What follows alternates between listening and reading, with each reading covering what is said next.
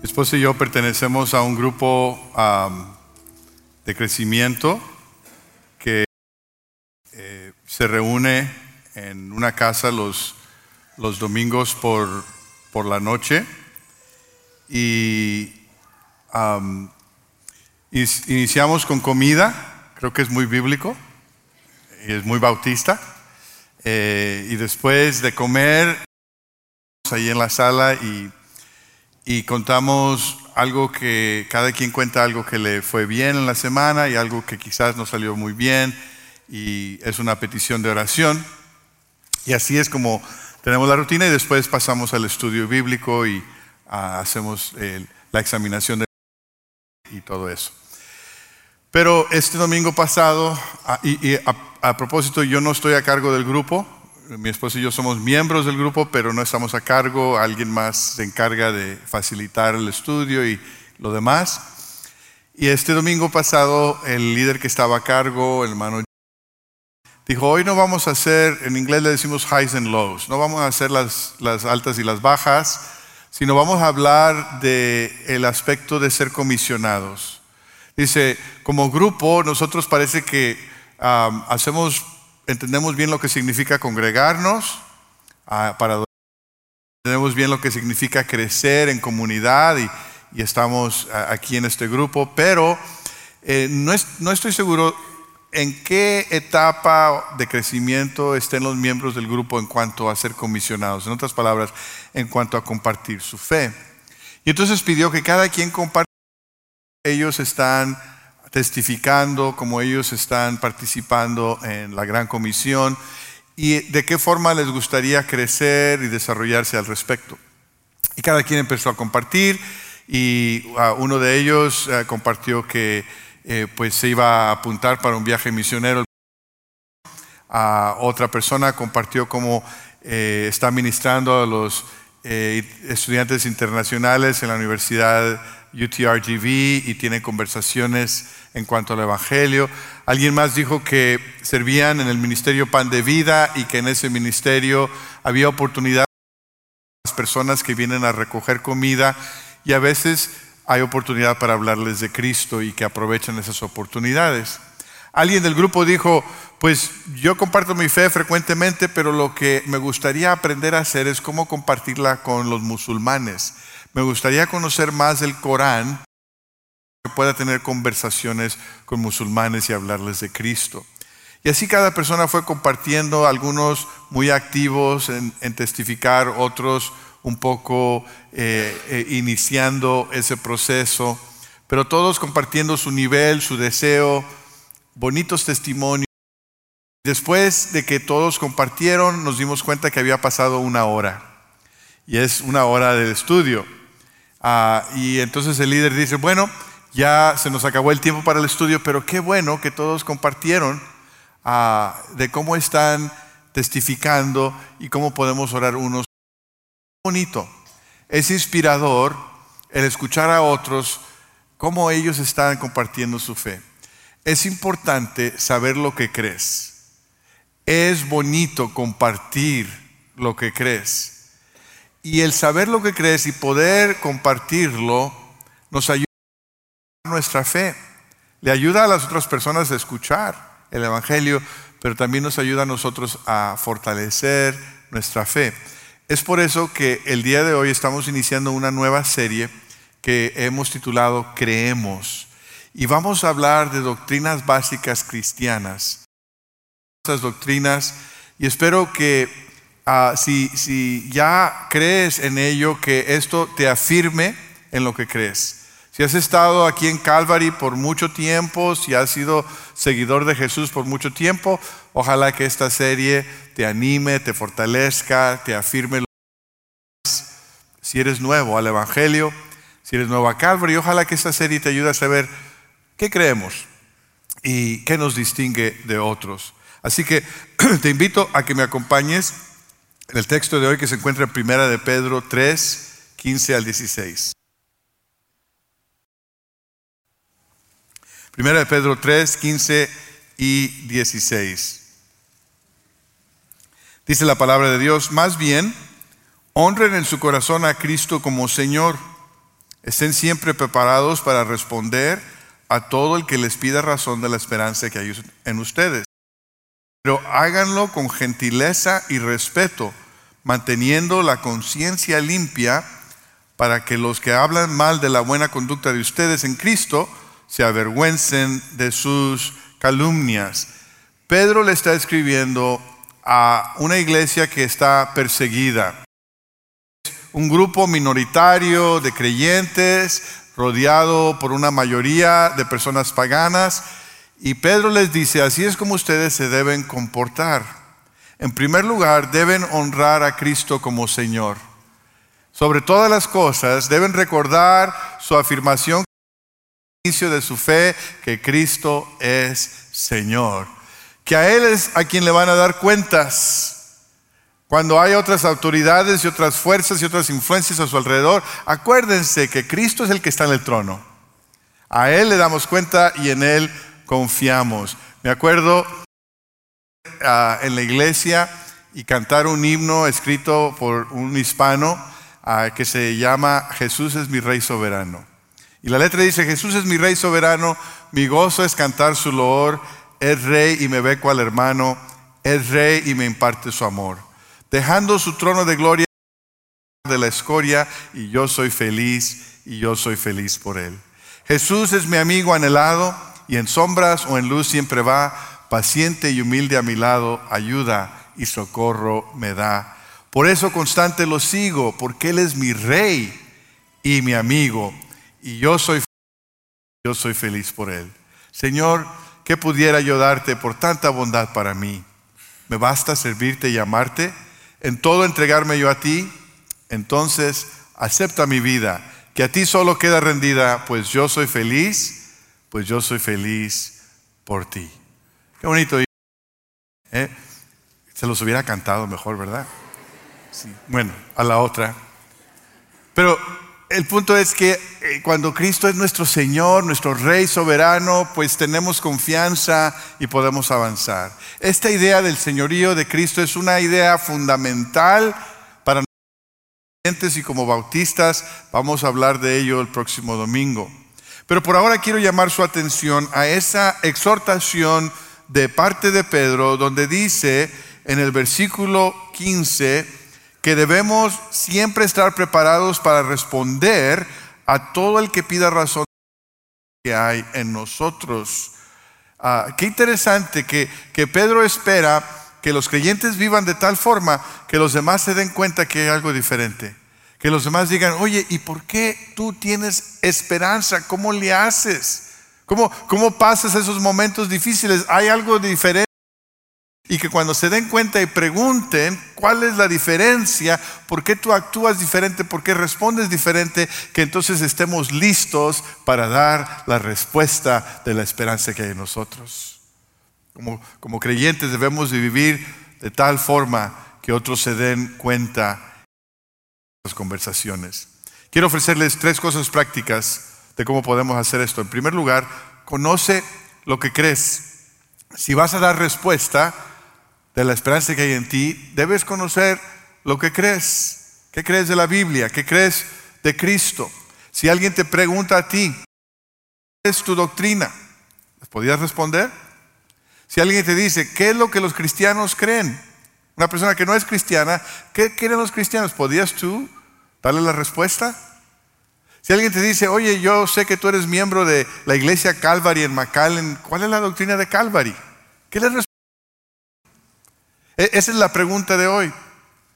Yo creo que hay dos, vamos a decir, dos lados de la misma moneda en cuanto a la fe. Hay el lado que, de, lo que tiene que ver con la fe salvífica, la, la fe requerida para ser salvos, la fe que es esencial para tener una relación con Dios. ¿Cuál es esa fe? Pues es el creer que Cristo es el Hijo de Dios, que Él vivió una vida sin pecado, que Él fue a la cruz para morir por nosotros, que fue sepultado y que al tercer día se levantó de los muertos, que venció el pecado y que venció la muerte y que ascendió y está a la diestra del Padre. Ahí es Señor y ahí es Rey. Esa doctrina, ese evangelio básico es lo que se necesita creer para entrar en con Dios. Pero no es una creencia solamente mental. No es solamente aceptar los hechos de que Cristo es Hijo de Dios y que murió, sino es una fe que requiere una entrega personal. E, es una fe que dice, sí creo que Cristo es Dios, que Cristo murió, el único que me puede salvar, y lo creo de tal forma que estoy dispuesto a entregar mi vida.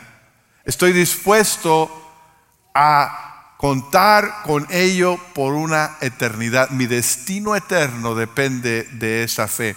Es una obra sobrenatural que el Espíritu Santo el Espíritu Santo viene y te da convicción de que necesitas un Salvador, de que estás separado de Dios y que vas a estar separado de Dios eternamente a menos de que pongas tu fe en Cristo. Que Cristo es el puente que puede unir a una humanidad pecadora con un Dios. Cuando tú pones esa fe en Cristo, el Espíritu Santo obra en ti un milagro. Se llama el nuevo nacimiento. Vienes a ser una nueva criatura. Vienes a ser hijo de Dios. Esa es la fe salvífica. Y si tú has experimentado la salvación, creo que debes poder compartir lo más básico de la fe. Pero el otro lado de la moneda de la fe es la fe, eh, la fe que nos lleva a crecer en el conocimiento de Cristo. Ya somos salvos, pero seguimos creciendo en, ese eh, saber de quién es Cristo, qué dice la Biblia, nuestra relación con Él, qué es lo que Dios espera de nosotros. Eso es una fe que sigue creciendo aún cuando ya somos salvos. Uno de los incidentes interesantes en la iglesia primitiva se encuentra en Hechos capítulo 18, versículo 24. Fíjate lo que dice ahí, Hechos 18, 24. Por aquel entonces llegó a Éfeso un judío llamado Apolos, natural de Alejandría. Era un hombre ilustrado y convincente en el uso de las escrituras. Había sido instruido en el camino del Señor y con gran fervor hablaba y enseñaba con la mayor exactitud acerca de Jesús, aunque conocía solo el bautismo de Juan. Comenzó a hablar valientemente en la sinagoga al oírlo, Priscila y Aquila lo tomaron a su cargo y le explicaron con mayor precisión el camino de Dios. Qué interesante. Aquí está Apolos, gente estudiada, judío, conocía la ley y ahora conocía a Cristo. Había conectado todo, se había dado cuenta, Cristo es el Mesías del cual el Torah hablaba. Y estaba tan emocionado por esa experiencia y estaba tan bien estudiado en la Biblia, en las Sagradas Escrituras, que lo y era impresionante. Era algo bueno. Y un día estaba una pareja ahí en la sinagoga que se llama Priscila y Aquila y lo escucharon y dijeron, qué tremendo joven Apolos, qué bonito habla, qué bonito testifica, pero todavía le falta profundizar en la doctrina. Queremos, queremos que Dios lo use aún más. Y lo invitaron a su casa y ahí le, le enseñaron con mayor precisión, con mayor exactitud, le ayudaron a crecer. Ya era salvo, ya tenía la fe salvífica, pero ahora crecer en la fe del conocimiento de una doctrina más exacta. Es interesante que cuando la Biblia menciona a Priscila y Aquila, pone a Priscila primero. Ahí dejamos eso, no nos metemos. Fíjate que este, esta área de la fe que va creciendo es importante. El saber mucha doctrina y mucha teología no te salva. El conocer mucho de la Biblia no garantiza una relación con Cristo. Pero si tienes una relación con Cristo, debes querer conocer las escrituras, conocer la doctrina sana. Hay muchas afirmaciones de fe por ahí, algunos que llaman creer, vienen de otras iglesias o tradiciones que que repiten credos. Hay un credo muy, muy antiguo, que quizás ustedes estén familiarizados con él, se llama el credo de los apóstoles.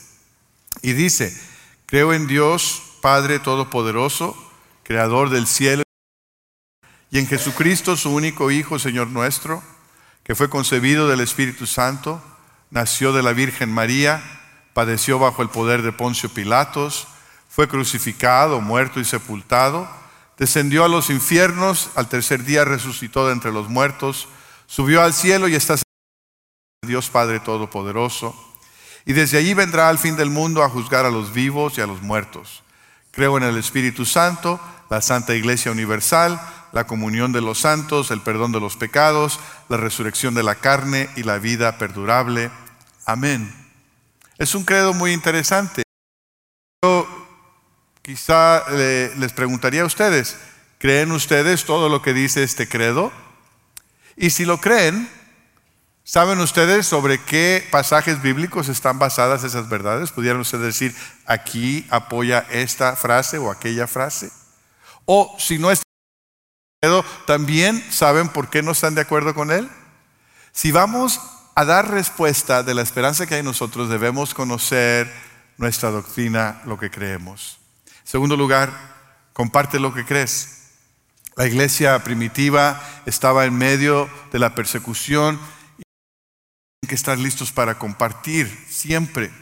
Pero fíjense lo que dice ahí en el versículo 15, ah, una vez más de, de, 1 de Pedro 3, que le dice, más bien, honren en su corazón a Cristo como Señor. Estén siempre preparados para responder a de la esperanza que hay en ustedes.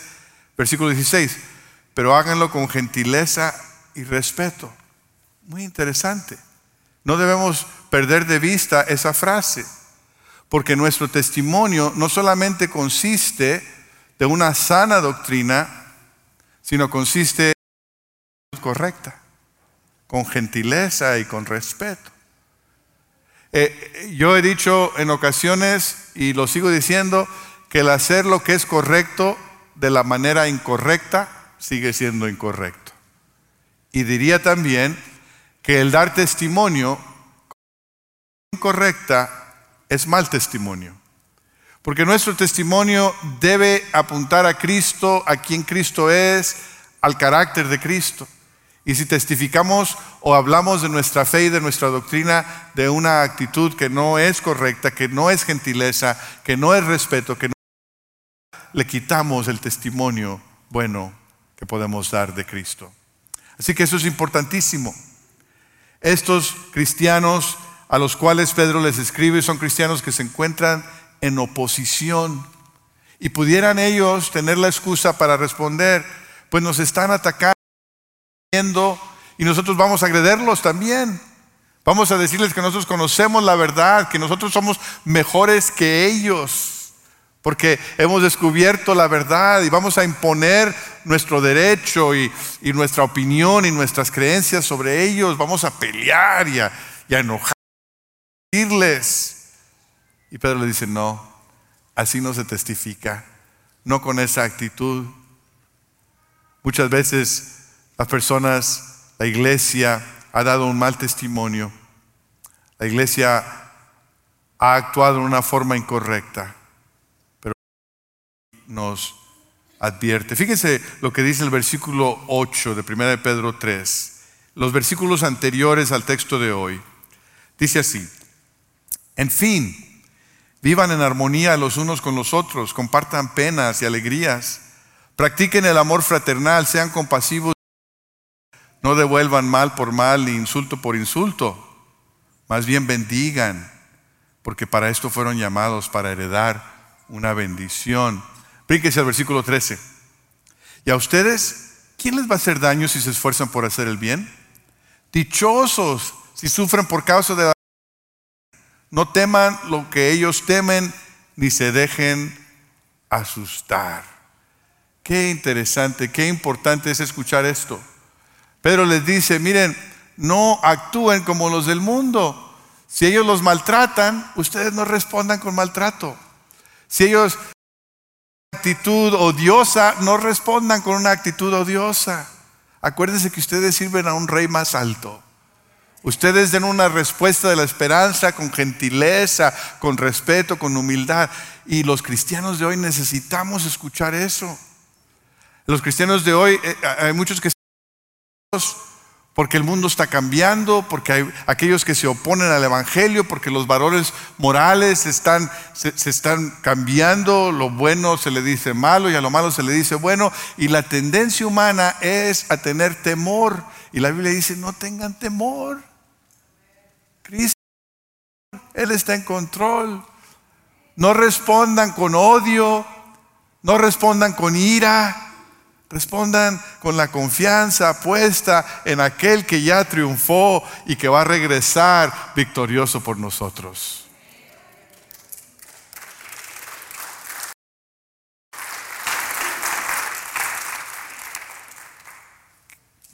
fue un honor para mí bautizar a Ana y a Milagros el día de hoy.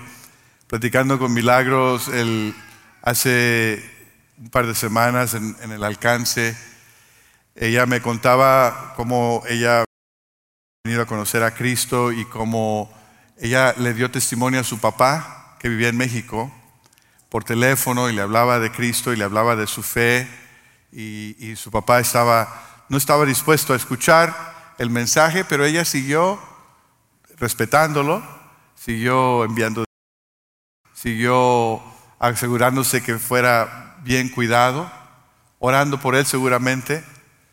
Y hace un par de semanas que él entró en el hospital, estaba muy grave. Y mientras estaba en el hospital, había un grupo de personas que estaban visitando el hospital, el evangelio de los pacientes. Y le presentaron el evangelio a él cuando ya estaba muy grave.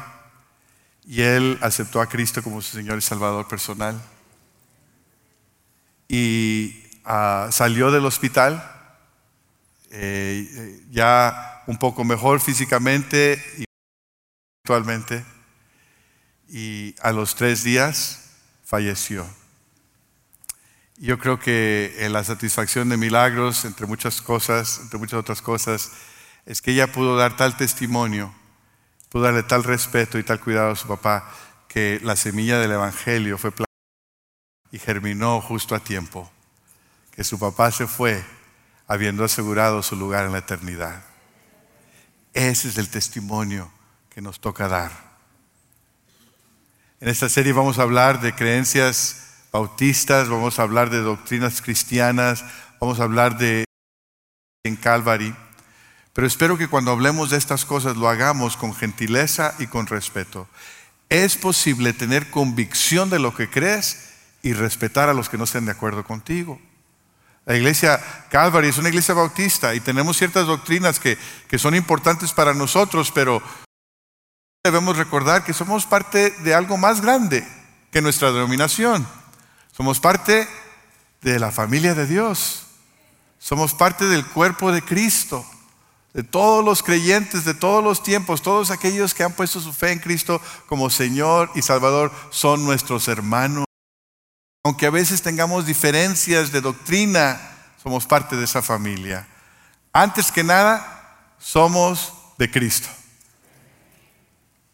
Y también somos parte de la tradición protestante. La tradición protestante eh, eh, eh, viene de la reforma, de aquellos que ah, pudieron reconocer de la Biblia sobre la autoridad del clero, aquellos que reconocieron que la salvación es por gracia por medio de la fe y no por obras o no por sacramentos, que reconocieron que Cristo es el único y suficiente Salvador, que, que Jesucristo es una corredentora o no necesita una iglesia que le ayude a salvar al ser humano que lo que hizo en la cruz del Calvario es suficiente. somos parte de la tradición protestante. Pero aún, es, aún más, somos parte de la reforma radical. No sé si usted sabía eso. La reforma sea de Lutero y de Calvino y de Zwingli, fue importante. Pero la reforma radical es de aquellos que dijeron, Lutero y Calvino y Zwingli hicieron buenas reformas, pero se quedaron con una iglesia que está casada al Estado. Establecieron iglesias estatales, la romana con la alemana o con la que sea. Y nuestra tradición radical viene de los menonitas, de los anabautistas, que dicen, no creemos que la iglesia y el Estado deben estar casados. La iglesia y el Estado deben estar separados. El Estado papel que jugar bajo la soberanía de Cristo y la iglesia tiene un papel que llevar a cabo bajo la soberanía de Cristo. Una iglesia libre en un estado libre es el ideal nuestro como bautistas y como parte de la, de la reforma radical. Somos parte de una denominación y hay que reconocerlo, hay diferencias. Nosotros, si ustedes quieren saber más, tenemos como nuestra declaración de fe la fe y mensaje bautistas de 1963. Esa década de los 60 hubieron muy buenas cosas. Nació gente y también salieron... qué bueno que están despiertos.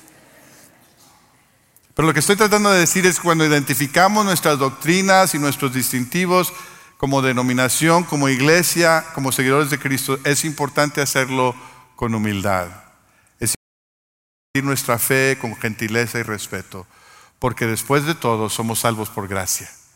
Después de todo lo que sabemos y lo que creemos nos es dado por gracia. Así que en el verdadero creyente no hay lugar para el orgullo, no hay lugar para, para que creen que todo lo saben. Hay lugar para la humildad bajo la autoridad de Cristo, bajo la guía del Espíritu Santo y de su palabra. Reconocemos que la Biblia es la autoridad de fe. La Biblia no se equivoca, pero también reconocemos que tenemos limitaciones humanas. La Biblia necesita ser interpretada y a veces nuestra interpretación se equivoca. La Biblia no, la interpretación se equivoca. Y por eso tenemos que ser humildes al respecto. Debemos conocer nuestras creencias, debemos preparar para explicar nuestras creencias y debemos hacerlo con humildad con respeto. Y por último, compórtate conforme a lo que crees. No es solamente importante saber explicarlo, solamente es importante tener humildad, pero nuestra forma de vida tiene que concordar con lo que creemos. Fíjate una vez más el versículo 10. Pero háganlo con gentileza y respeto, manteniendo la conciencia limpia para que los que hablan mal de la buena conducta de ustedes en Cristo se avergüencen de sus calumnias. Qué interesante que las personas que estaban hablando mal de los creyentes, en este caso, estaban hablando mal en comportamiento. Cuando la gente nos critica porque nos portamos mal, tienen razón. Hay cristianos que no dan buen testimonio y la gente nos dice hipócritas, pues con razón. Pero en este caso los están criticando porque llevan buena conducta, porque se portan bien. Y, Pedro les dice que deben dar tal testimonio que se avergüencen de sus calumnias. Este año hubo un terremoto en Turquía y muchas organizaciones cristianas se movilizaron para ir a ayudar, a, dar eh, eh, eh, rehabilitación, a, servir comida.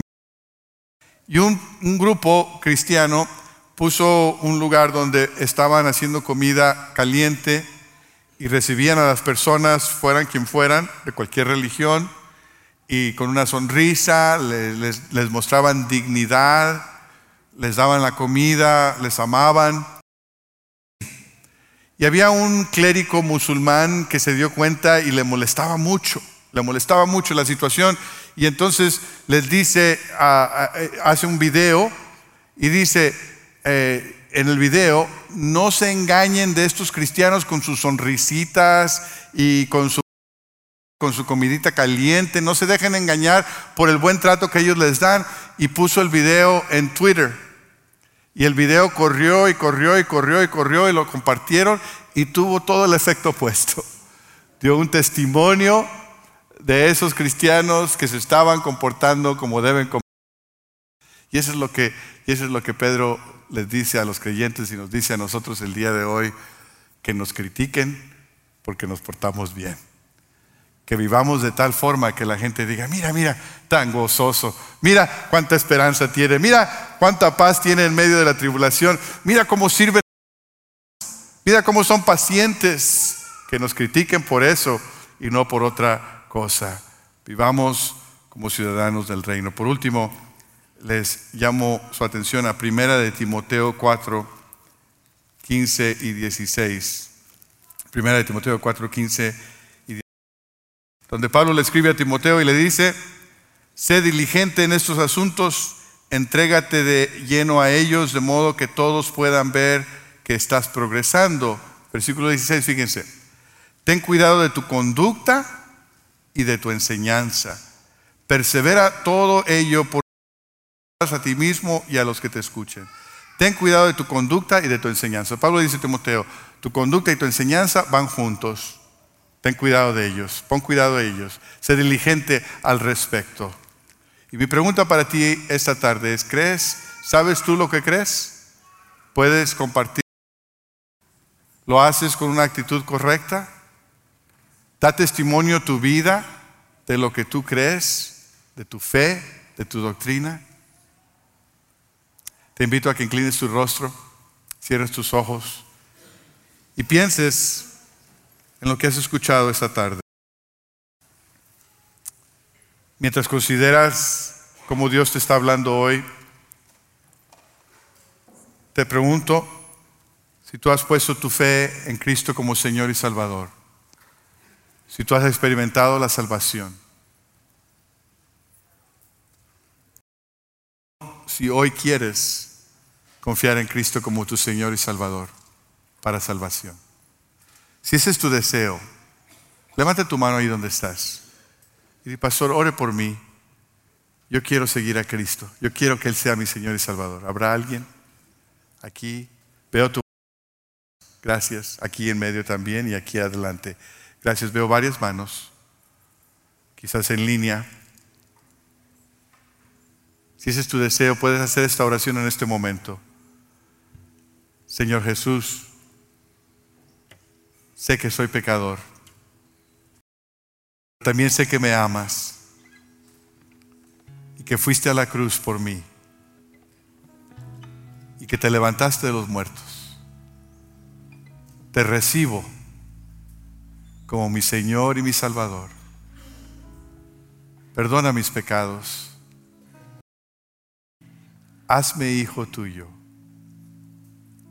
y dame la vida eterna. Esa oración, si la has hecho con fe, es una oración que va a llevar a cabo tu conexión con el milagro que Dios quiere hacer en tu vida.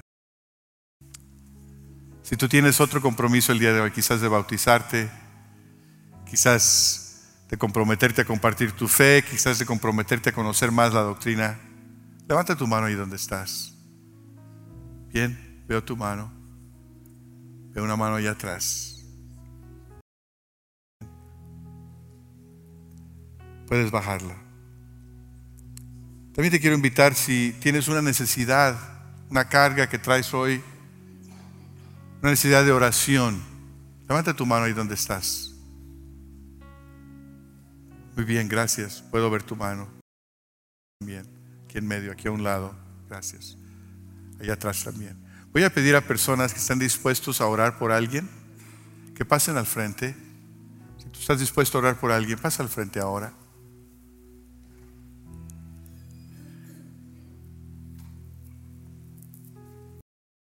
Los que han levantado su mano con un compromiso, con una necesidad, te voy a invitar a que pases al frente, que estés de rodillas o que ores con una de estas personas que están aquí. Quizás lo que necesitas hacer es preparar tu corazón para la cena del Señor. Vamos a Señor momento. Tú ven, ponte de rodillas, ora con alguien que esté aquí enfrente. Busca al Señor, haz tu compromiso, trae tu petición.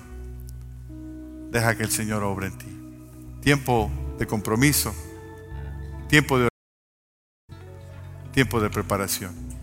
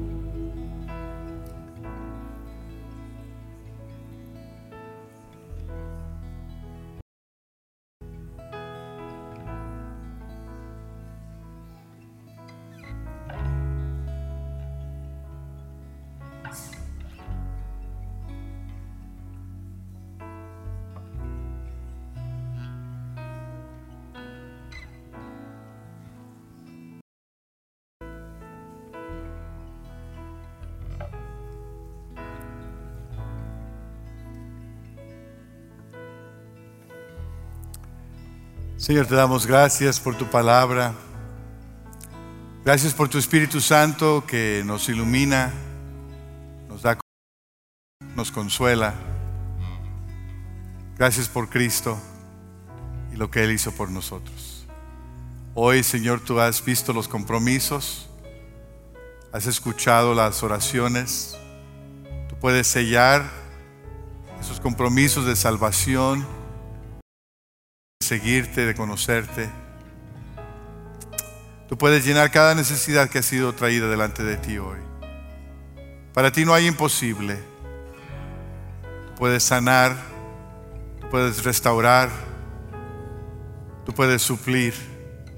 Pedimos que lo hagas. Y ahora, Señor, pedimos que prepare nuestro corazón